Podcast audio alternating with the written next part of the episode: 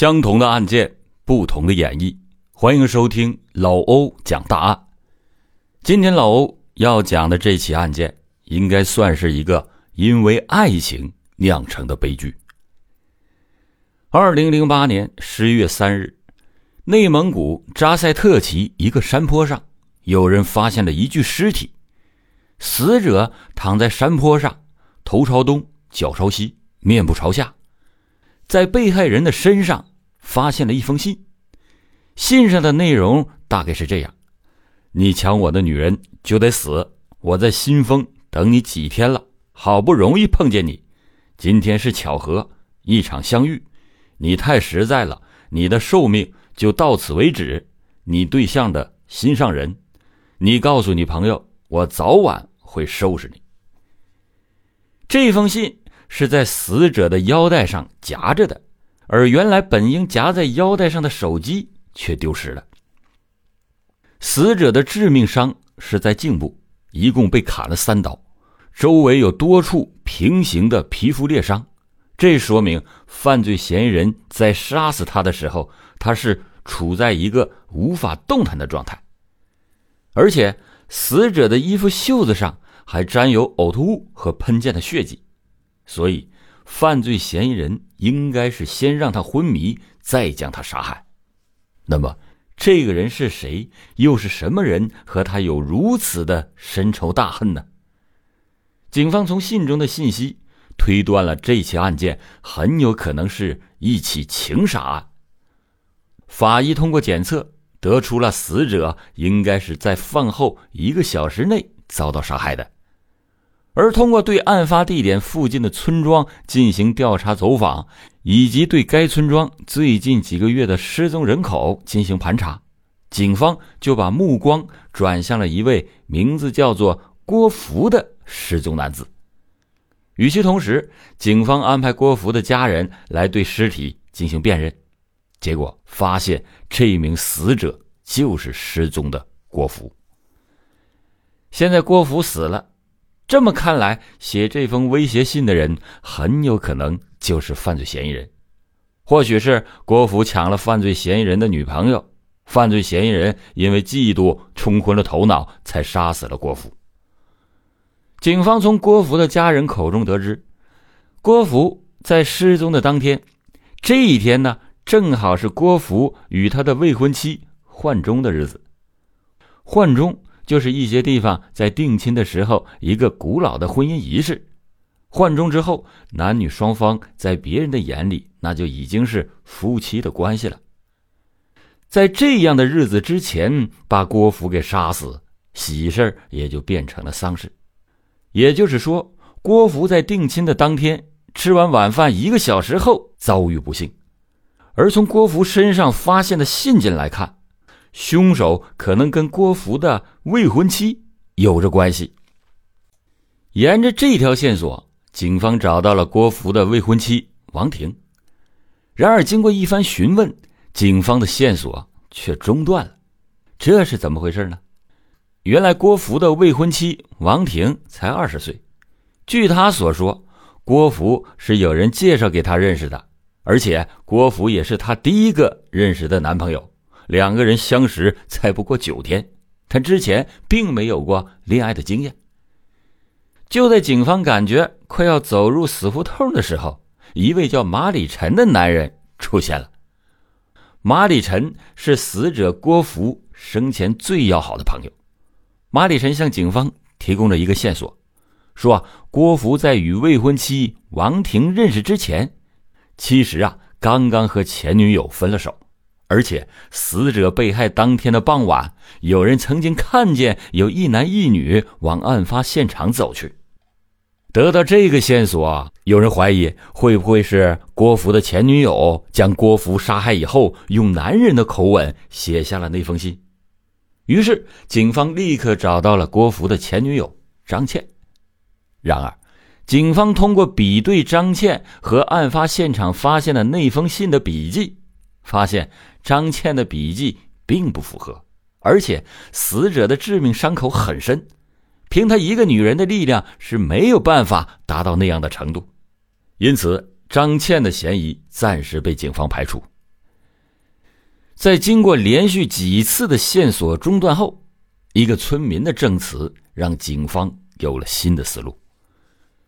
据一位村民反映，死者被害的当天晚上，他看见死者是边打电话边往案发现场走去，也就是说，最后给死者郭福打电话的人一定有很大的犯罪嫌疑。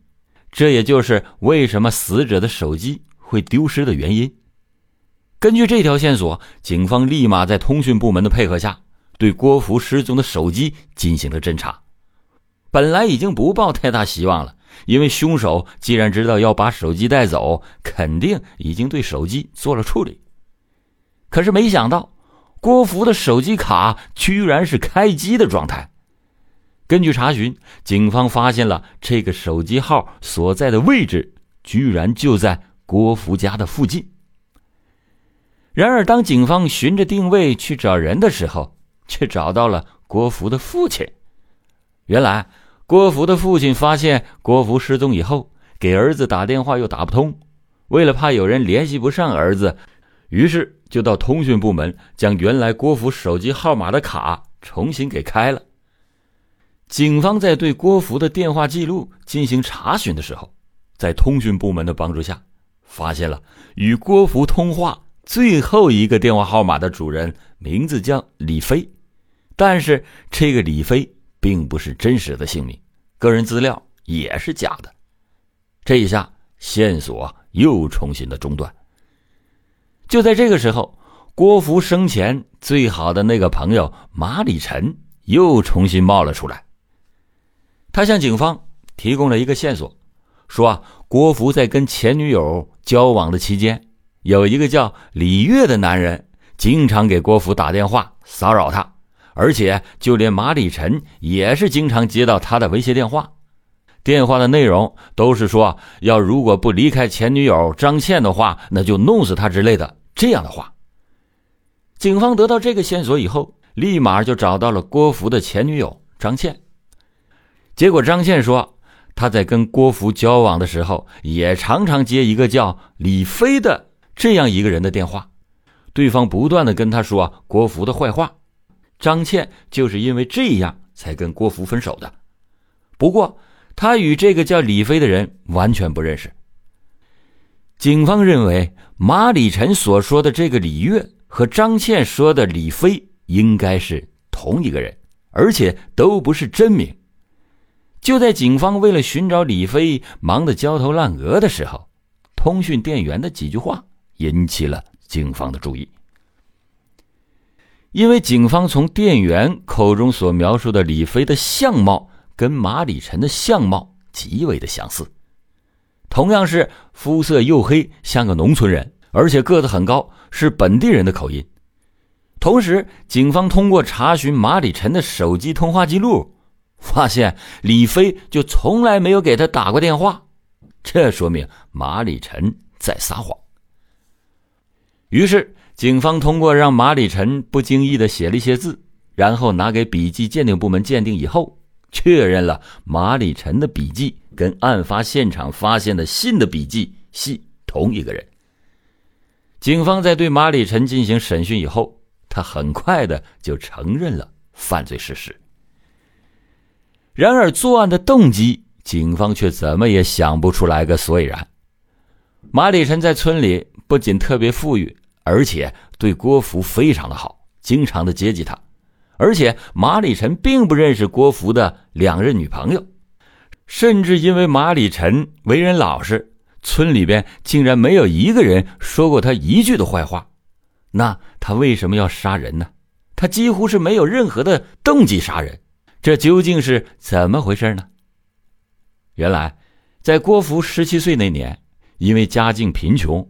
就给马礼臣家放羊，当时年纪相仿的两个男孩子关系走得很近，两个人每天一起出去放羊，两个人好的就跟一个人似的。这时间一久，俩人进而发展成了一种很亲密的关系。再到后来，两个人的友情就彻底的变质了。这种情比起友情更倾向于男女之情。每当马里臣看到郭福和别的女孩在一起的时候，他就觉得会很生气。再后来，马里臣觉得郭福对他的感情变了，他感觉到了他的拒绝。郭福说：“啊，他要开始正常人的生活，并且找了女朋友张倩。”于是马里臣便弄了一个假电话号给张倩打电话，并且告诉了张倩他和郭福之间的事儿，硬是把这段恋情给搅和黄了。然而，当郭福跟新的女朋友王婷要举行换装仪式的时候，他再也是忍不住了，终于动了杀心的马礼臣的冲动，最终毁掉了两个家庭，他爱的人最终也死在了他的手中。不知道马礼臣是否有后悔过，也不知道如果要再重来一次，结果是不是会一样。